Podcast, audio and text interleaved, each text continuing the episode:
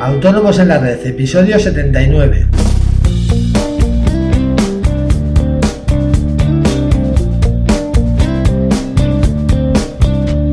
Muy buenos días a todos y bienvenidos un día más, hoy jueves 7 de enero de 2016, Autónomos en la Red, el podcast en el que hablamos de todos aquellos temas que nos interesan a los autónomos, IVA, IRPF, seguros sociales, financiación, etcétera.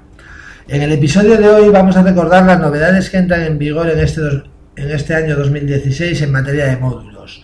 Eh, pero antes, como siempre, recordaros que en asesoríafiscalautónomos.es os ofrecemos todos los servicios de contabilidad e impuestos que os ayudarán a, mejorar la gestión de vuestros negocios y a optimizar vuestra factura fiscal. Eh, todo ello a unos precios realmente competitivos, la verdad. Eh, toda la información la tenéis en nuestra web, os repito, asesoríafiscalautónomos.es. Eh, cualquier duda que tengáis, ya sean dudas fiscales, de seguros sociales, sobre nuestros servicios, sugerencias para el podcast, podéis enviármelas a través del formulario de contacto de dicha página. Eh, bien, ahora sí vamos al tema. Eh, si en el pasado podcast dijimos que no había demasiadas novedades en temas de IVA, en el apartado de módulos, tanto en IRPF como en IVA, se produce un auténtico terremoto al cambiar los límites para poder estar incluidos en este sistema de estimación. Eh, ello implica que muchos de vosotros tengáis que pasar a estimación directa tanto en IVA como en IRPF.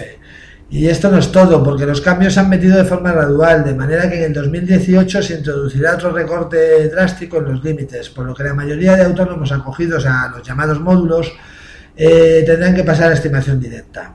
En verdad, la ley ya está aprobada con los cambios que se introducirán en 2018, pero se ha introducido un periodo transitorio de dos años, 2016 y 2017, en el que los límites quedan un poco más suavizados. Y bueno, muchos os preguntaréis, eh, ¿esto es bueno o es malo? Pues la verdad es que depende. Si facturamos mucho, el sistema de módulos en principio nos beneficia, pero si facturamos poco nos perjudicaría. Así a bote pronto es de suponer que aquellos que estuvieseis en módulos estaríais bien asesorados a la hora de elegir este sistema por lo que, como os digo, es de suponer que el paso a estimación directa os perjudicará. Pero también es verdad que estoy seguro de que más de uno y más de dos os llevaréis una grata sorpresa, ya que pasaréis a pagar menos. La verdad es que el tema de módulos era muy recomendado por su sencillez y comodidad, pero no era tan beneficioso fiscalmente hablando. Desde luego mi consejo para todos aquellos que empecéis una actividad en 2016 es que renunciéis a este sistema, salvo que tengáis clarísimo las cifras que vais a facturar en 2016, en cuyo caso habría que estudiar qué sistema os beneficia más. De todas maneras, creo que no será fácil en casi ningún caso saber nuestra cifra aproximada de facturación y menos si empezamos un negocio desde cero.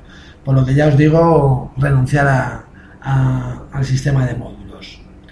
Eh, bien, volviendo al tema de los que nos ocupa, que me he ido un poco por las ramas, eh, cambian los límites en las cifras de, negocio para poder estar incluidos en, este régimen, ¿no? el de módulos. Eh, baja de 450.000 euros a 250.000 euros el límite conjunto de facturación para todas las actividades económicas acogidas a este régimen. En el caso de actividades agrícolas, ganaderas y forestales, baja el límite de 300.000 euros a 250.000 euros. Eh, si existe obligación de expedir factura por ser el destinatario empresario profesional, es decir, si trabajamos con empresas y no con particulares, el límite baja a 125.000 euros. En determinados casos, fundamentalmente en sectores como la industria y la construcción, los autónomos no podrán acogerse a este sistema, por lo que tendrán que pasar a estimación directa tanto en IVA como en IRPF. Y también se reduce el límite del volumen de compra de bienes y servicios, pasando a ser de 250.000 euros anuales. Si queréis ampliar la información, podéis hacerlo escuchando los episodios 61, módulos en IRPF, y 62, módulos en IVA, donde la información está un poco más detallada. Eh, y bueno, esto es todo por hoy. Como siempre, agradeceros vuestras reseñas y valoraciones de 5 estrellas en iTunes, pero sobre todo, como siempre os digo, muchísimas gracias por estar ahí y por vuestro feedback, que para mí es súper importante. Eh, mañana nos vemos con un nuevo tema que espero que sea de vuestro interés. Ya sabéis, a las 8 menos cuarto de la mañana aquí en Autónomos de en la Red. Adiós.